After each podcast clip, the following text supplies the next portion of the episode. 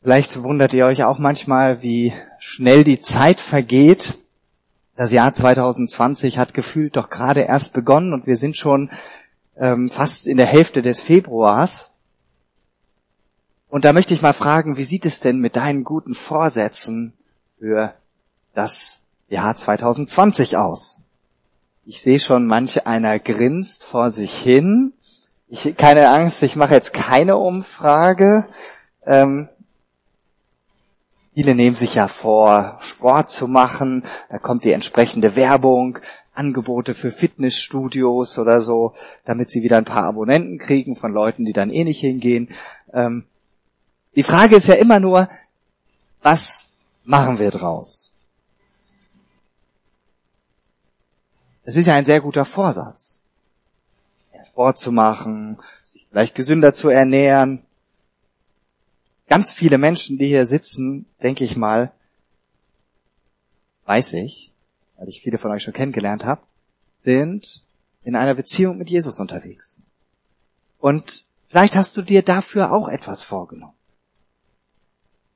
Denn auch als Jesus-Nachfolger ist es für uns wichtig, dass wir geistlich fit und gesund sind und bleiben. Seht hier die Überschrift. Geistlich fit und gesund. Dazu wird es übrigens auch in der äh, noch ausstehenden mehr ähm, Impulse geben und deshalb auch heute die Predigt und auch in zwei Wochen werde ich ähm, einen Impuls geben, noch zu einem anderen Thema unter dieser Überschrift geistlich, fit und gesund. Die Frage, wie oft wir Menschen jemandem vergeben sollten, die ist vermutlich so alt wie die Menschheit. Zumindest wenn wir in die Bibel schauen. Und Petrus, einer der Jünger von Jesus, der drei Jahre mit ihm unterwegs war, er hat Jesus danach gefragt. In Matthäus 18 können wir das nachlesen. Da wandte sich Petrus an Jesus und fragte, Herr, wie oft muss ich meinem Bruder vergeben, wenn er immer wieder gegen mich sündigt? Siebenmal? Nein, gab Jesus ihm zur Antwort, nicht siebenmal, sondern siebenundsiebzigmal. Zu der Frage, die Petrus ihr stellt ein paar Hintergrundinformationen, damit wir das besser verstehen können. Die jüdische Tradition, die sagt, ähm, zu der Zeit damals sagt, man soll dreimal vergeben. Und Petrus bietet hier ja schon mehr als das Doppelte an, also siebenmal. Und er denkt sich, das ist doch schon ganz schön gut, ganz schön viel. Und er erhofft von Jesus ein Ja, das ist doch sicher angemessen. Siebenmal, dann reicht es. Ja? Jesus antwortet auch mit einer Zahl. Mit einer Zahl, die wir im ersten Buch Mose finden, also ganz am Anfang der Bibel, gleich im vierten Kapitel. Bloß, dass Jesus den Sinn dieser Zahl, die dort genannt ist, umdreht. Hier im Alten Testament ist von 77-facher Rache die Rede. Worum geht es da? Gott hatte kein unter Schutz, unter seinen Schutz gestellt, obwohl er seinen Bruder Abel umgebracht hat. Ich denke, viele von euch kennen diese Geschichte, die beiden ersten Söhne von Adam und Eva und der Kain, der neidisch ist auf seinen Bruder und der ihn dann erschlägt und tötet. Und Gott hatte kein versprochen, wenn dich jemand tötet, dann wird er dafür siebenfach bestraft werden. Und Lamech, ein Nachkomme von Kain, der hat dann gesagt, wenn schon der ein Mord an Kain siebenfach bestraft wird, für Lamech wird man 77 mal gerecht. Jesus macht etwas mit dieser Zahl. Er wandelt 77-fache Rache in 77-fache Vergebung. Und das heißt so viel wie unendlich. Petrus hat bestimmt erstmal geschluckt, als er das gehört hat. Und die anderen Jünger von Jesus, denen ging es wahrscheinlich ähnlich. Ich soll immer wieder vergeben? Ohne Ende?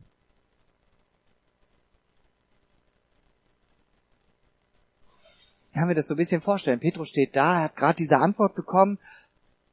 Der Mund steht noch offen. Er weiß nicht, was er sagen soll. Es kommt ihm ungewohnt vor. Jesus nutzt dann diese Gelegenheit, um das, was er ihm gerade gesagt hat, in einer Beispielgeschichte nochmal zu vertiefen, zu verdeutlichen. Und den Bibeltext, um den es geht, den habe ich euch heute in Form eines kleinen Videos mitgebracht, das wir uns jetzt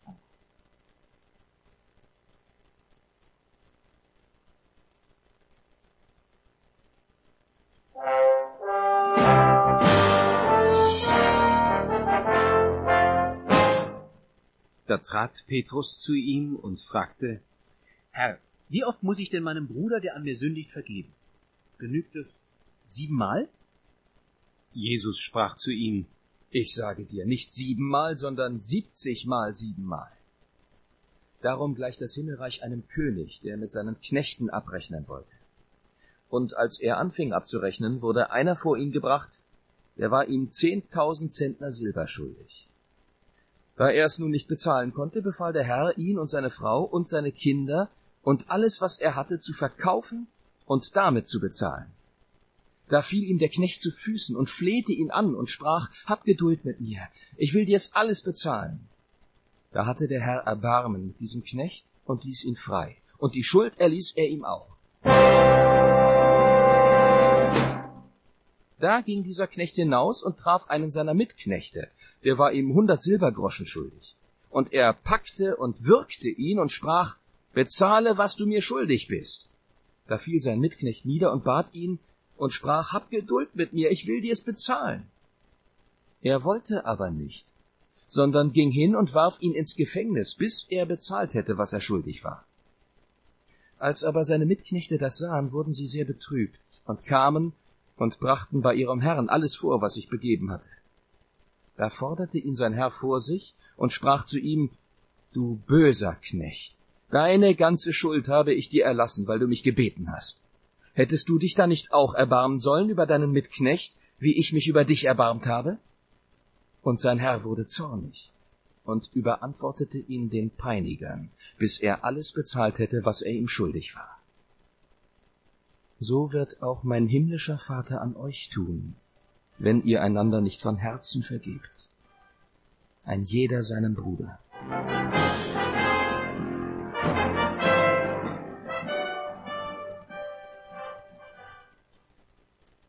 So schön hätte ich euch das nicht vorspielen können. Aber ich finde das klasse, dass man sowas mit Lego machen kann.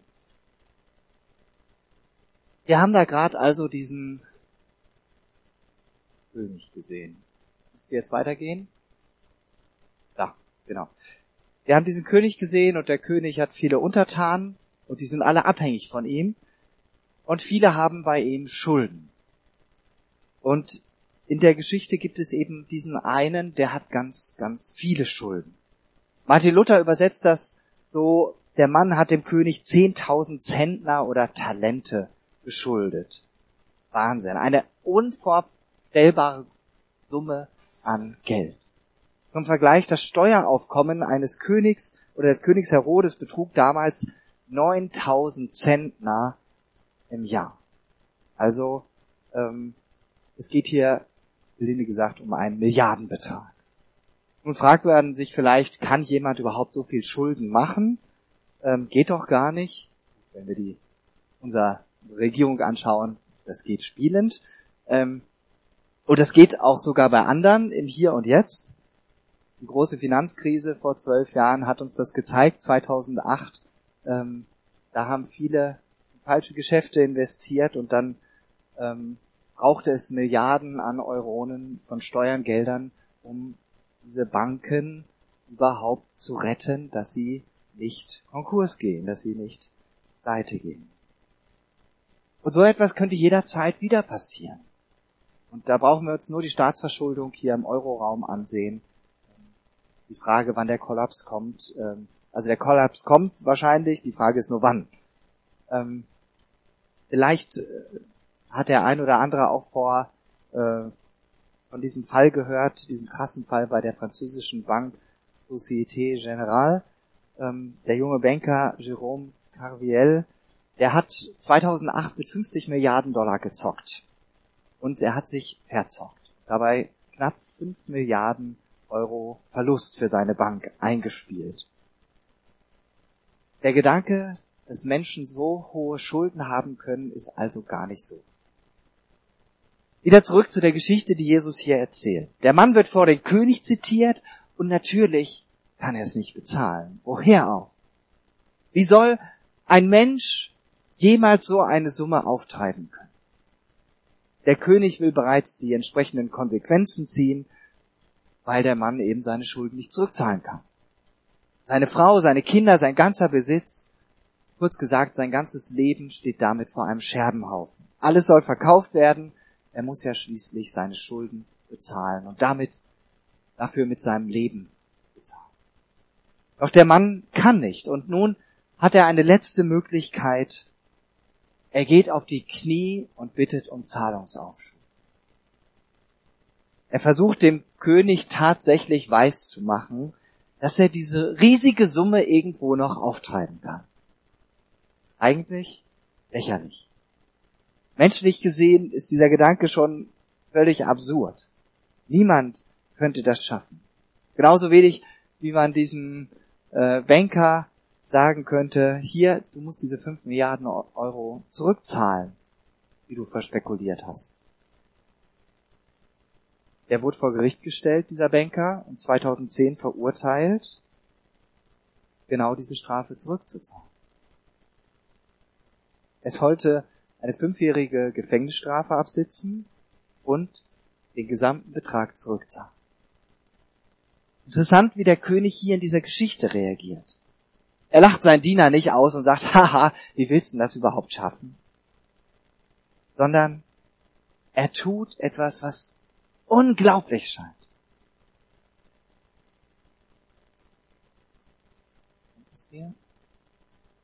Da hatte der Herr Mitleid mit seinem Diener. Er ließ ihn frei und er erließ ihm seine Schuld. Komplett. Nicht nur ein bisschen, alles. Wie krass ist das denn? Kurz davor will der König seinem Diener noch das ganze Leben kaputt machen, alles wegnehmen, ihm seine ganze Lebensgrundlage entziehen. Und im nächsten Moment, da hat er Mitleid mit ihm und er lässt ihm seine ganze Schuld. Und wisst ihr was? Genauso ist Gott.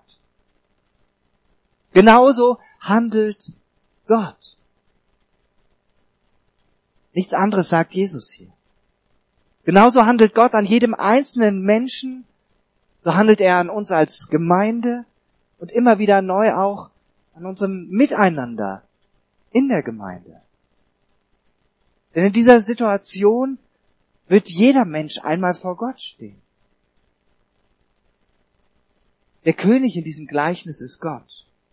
Wenn Gott auf unser Leben sieht, dann ist da bei jedem von uns ein riesiger Berg an Schuld. Gott sieht unsere ganze Lebensschuld. Alle Dinge, die wir je getan haben. Jede Sache,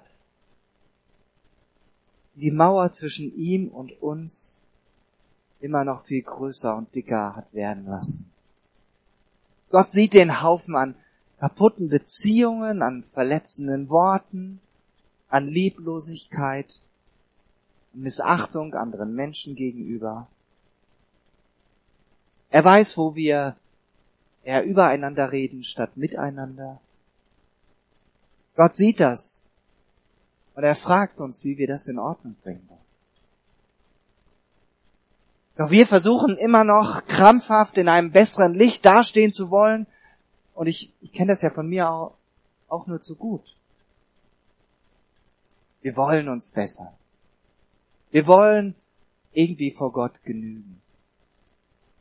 Wir wollen miteinander aufrichtig und wertschätzend umgehen. Wir wollen besser sein als andere und weniger Mist machen als sie. Aber in der Wirklichkeit sieht es anders aus. Die Wirklichkeit zeigt uns, unsere Lebensschuld, die werden wir nie von alleine losbekommen.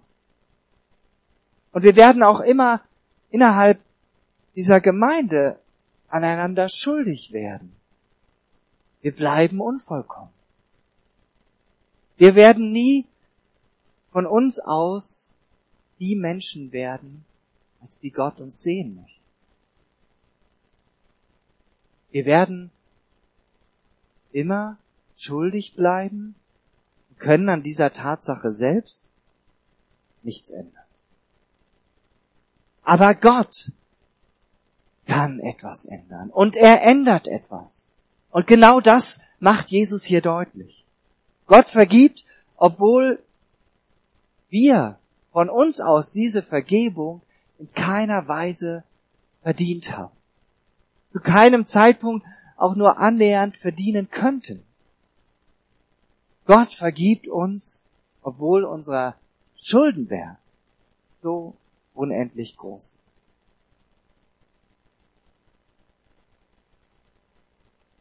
Wenn wir darüber tiefer nachdenken, dann hört sich das für uns Menschen fast unvorstellbar an.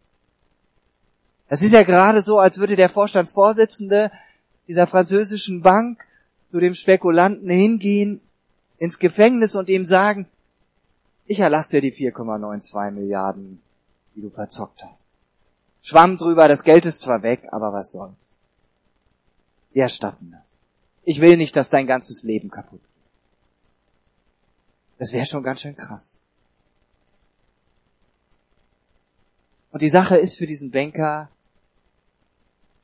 zum Glück noch ähm, besser ausgegangen, als die Ur das ursprüngliche Urteil lautete. Nach 150 Tagen kam er frei, hat nun eine elektronische Fußfessel bekommen, ähm, hatte da ein paar Auflagen und 2016 hat das Gericht ihn auch von den Schadensersatzansprüchen zu einem Großteil freigesprochen, ähm, weil sie gesagt haben, die Bank hat auch eine Mitschuld daran, das war nicht nur er allein und er muss nur eine Million Euro zurückzahlen. Das ist schon überschaubarer ne, für jemanden, der vorher mit so viel Geld gearbeitet hat. Und wisst ihr was? Gott ist noch so viel gnädiger. Er erlässt uns alle Schulden. Also wenn ich eine Million zurückzahlen müsste, woher? Gott ist derjenige, von dem alle Vergebung kommt. Denn Gott ist der Initiator von Vergebung. Nicht wir.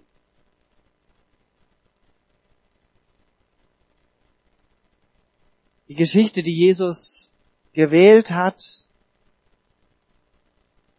die ist wie viele seiner Beispielgeschichten, seiner Gleichnisse sehr zugespitzt. Kommen wir zur nächsten Folie. Der Diener, der eben noch vom König all seine Schuld erlassen bekommen hat, der auf die Knie gefallen war, der hat im nächsten Augenblick wohl das komplett vergessen. Er ist glücklich und er kümmert sich wieder um seine persönlichen Sachen. Keine Spur von Dankbarkeit. Und dann kommt ihm da noch ein anderer Diener entgegen. Er war ja selber nicht ganz unten, sondern stand in, steht in der Hierarchie auch ein bisschen höher. Und dem hatte er Geld geliehen. Eine relativ kleine Summe. 100 Silbergroschen. Zum Vergleich, ein Silbergroschen entsprach damals ungefähr einem Tageslohn. Also 100 Tageslöhne, das ist überschaubar. Das kann man noch zurückzahlen. Im Vergleich zu dieser Milliardensumme Peanuts. Doch dieser Diener will jetzt sein Geld zurück. Keine Ahnung, was ihn reitet. Er droht dem anderen Diener das gleiche an, das der König ihm vorher angedroht hat. Und auch hier hofft der Diener, dem er das Geld gegeben hat, dass er Zahlungsaufschub bekommt und er bei seiner Familie bleiben kann. Und der andere, der selbstbegnadigte Diener, der kennt keinen Pardon. Er lässt den anderen tatsächlich ins Gefängnis werfen. Wir haben das hier schön gesehen. Gitter ging runter und hat ihm keine Zeit mehr zugestanden, das Geld zurückzuzahlen. Und Jesus macht dann hier deutlich, der erste Diener hat überhaupt nicht verstanden, was ihm da geschenkt worden ist. Was für eine große Schuld er erlassen bekommen hat.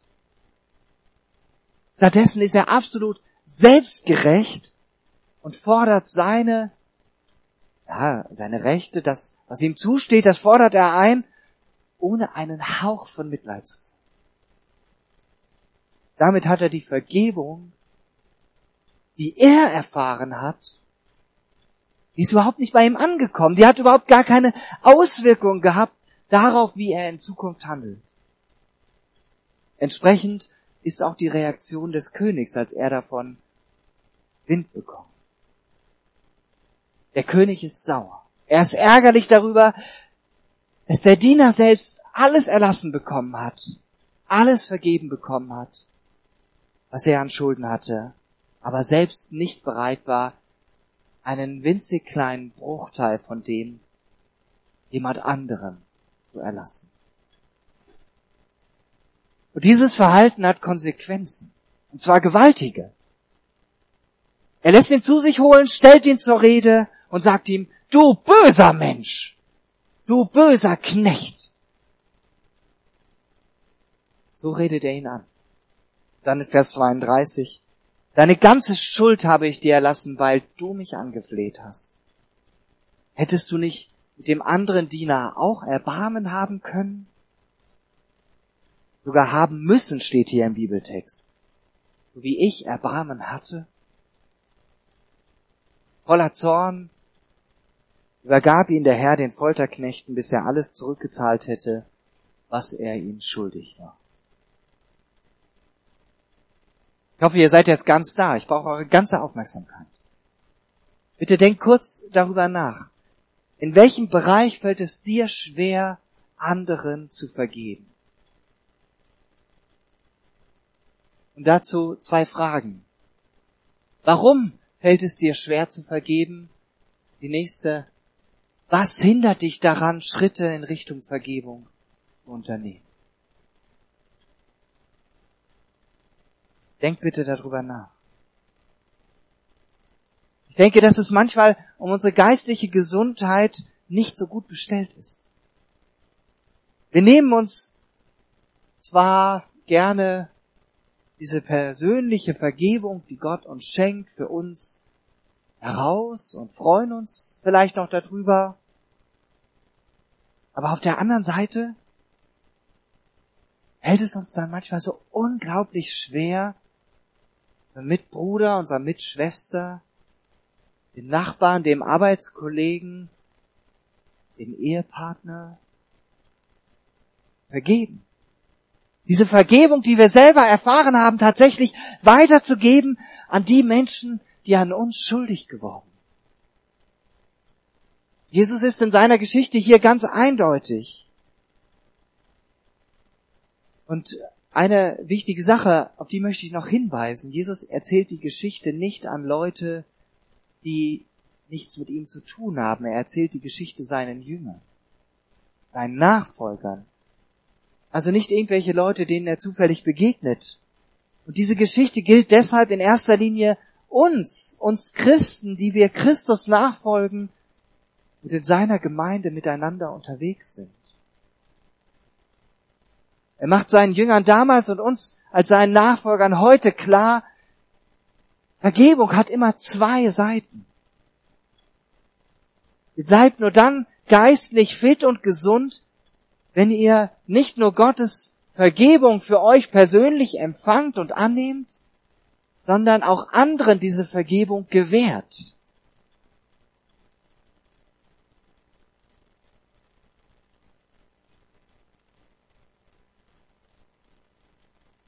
Vergebung wird nur dann komplett, wenn wir sie weitergeben. Und deshalb, nächste Folie, deshalb ist die Aussage von Jesus als Kommentar zu seiner Geschichte so knallhart. Wenn er sagt, so wird auch mein Vater im Himmel jeden von euch behandeln, der seinem Bruder kann auch sagen in Klammern, und seiner Schwester glauben, nicht von Herzen vergeben. Bei der Vergebung geht es letztendlich um die Frage, wie gehören Gottes Vergebung und unsere Vergebung untereinander nach dieser Beispielgeschichte zusammen? Vergeben wir anderen, damit Gott uns vergibt, oder vergeben wir anderen, weil Gott uns bereits vergeben hat?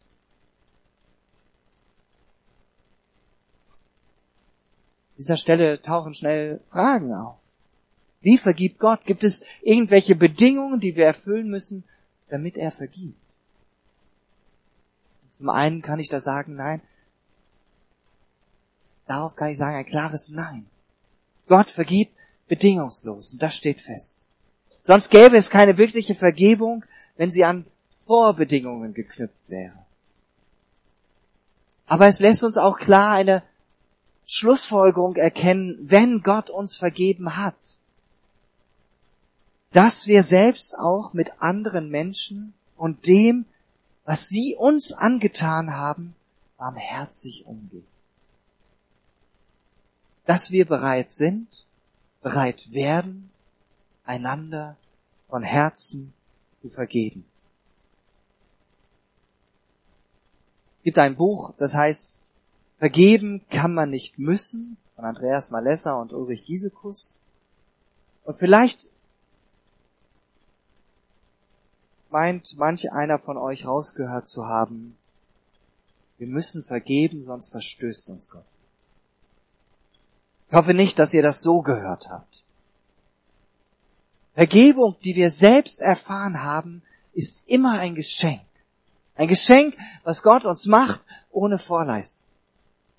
Sie ist allein in seiner Gnade und Barmherzigkeit uns gegenüber begründet, in dem, was Jesus für uns am Kreuz getan hat. Aber weil er uns vergeben hat, sind wir gleichzeitig auch in die Lage versetzt, diese selbst erfahrene Vergebung an andere weiterzugeben. Ansonsten ist Gottes Vergebung nutzlos, im wahrsten Sinne des Wortes vergebens. Wer nicht selbst bereit ist, anderen zu vergeben, der ist unglaubwürdig. Dem kann ich nicht abnehmen, dass er wirklich verstanden hat, dass Gott ihm vergeben hat. Vergebung braucht aber, wie eigentlich alles im Reich Gottes, Übung. Die fällt uns oft nicht leicht und auch nicht einfach so zu. Dafür dürfen wir aber gegenseitig als praktische Vergebungstrainer uns zur Verfügung stehen. Denn oft kommen wir nur dann weiter, wenn wir uns jemand anderem anvertrauen, in den Bereichen, wo wir selbst uns schwer tun, wo wir selbst nicht die Kraft haben, loslassen zu. Und deshalb möchte ich zwei Möglichkeiten anbieten, wie du heute das mit der Vergebung ganz praktisch werden lassen kann. Nach der Predigt singen wir gemeinsam einige Lieder, um Gott zu ehren.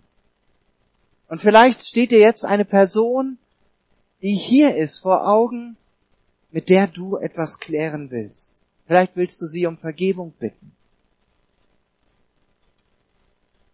Oder der du vergeben willst. Die Zeit während der Lieder kannst du nutzen, um zu dieser Person hinzugehen. Diese Angelegenheit zu klären. Wenn es keine so riesige Angelegenheit ist. Wenn es vielleicht einfach die Sache ist, hier, ich habe da und da hatte ich einen negativen Gedanken über dich. Ich will dir das einfach sagen, weil ich das loswerden will. Natürlich gibt's manche Dinge, die brauchen mehr Zeit und Ruhe und einen anderen Rahmen. Dann geht das jetzt hier im Gottesdienst nicht. Aber dann kannst du dir konkret vornehmen, wann du diese Person ansprichst und dass diese Sache geklärt wird. Und nach diesen Liedern feiern wir gemeinsam das Abendmahl. Und im Abendmahl spricht Jesus uns seine Vergebung immer wieder ganz neu zu. Er hat sie durch sein Leiden und Sterben am Kreuz für uns erwirkt. Im Abendmahl steht uns neu vor Augen, wie groß Gottes Liebe zu uns ist und wie stark sein Herz für uns schlägt. Deshalb lade ich dich jetzt schon dazu ein, dass du dich innerlich auf das Abendmahl vorbereitest und mit Jesus klärst, was zu klären ist. Und dann vielleicht auch mutig diesen Schritt gehst bei einer Person, die hier ist, wo du merkst, da muss ich was klären. Matthäus 6 im Vater Unser und auch in den Versen direkt danach, da lesen wir von dem, was Jesus hier in dieser Geschichte sagt. Wir haben das auch gerade gebetet. Vergib uns unsere Schuld, wie auch wir allen vergeben haben, die an uns schuldig geworden sind. So lautet eigentlich die wörtliche Übersetzung. Und direkt im Anschluss heißt es dann, wenn ihr den anderen vergebt, was sie euch angetan haben, dann wird euer Vater im Himmel auch euch vergeben. Wenn ihr aber den anderen nicht vergebt, dann wird euer Vater euch eure Verfehlung auch nicht vergeben. Deshalb, lasst uns neu die Vergebung feiern, die Gott uns in Jesus zugänglich gemacht hat und mit der er uns täglich neu schenkt. Denn so bleiben wir geistlich fit und gesund, indem wir einander von Herzen vergeben. Amen. Ich möchte gerne noch beten und Musikteam kann schon nach vorne kommen. Wir werden uns gleich weiter mit hineinnehmen in eine Zeit des Lobpreises. Jesus, ich danke dir für dein Wort, dass du so klar und deutlich sprichst dass du nicht um den heißen Brei herum redest, sondern dass es dir so wichtig ist, dass das, was du uns schenkst, nicht nur bei uns selbst ankommt, sondern dass wir es weitergeben. Herr, und ich bete, dass du ja in jedem von uns ganz neu dieses Geschenk der Vergebung groß werden lässt, dass wir verstehen, womit du uns geschenkt hast, dass du uns unsere Lebensschuld genommen hast und dass wir deshalb auch von Herzen ja, fähig sind und immer wieder neu fähig werden, weil du uns befähigst, anderen von Herzen zu vergeben. Zu deiner Ehre.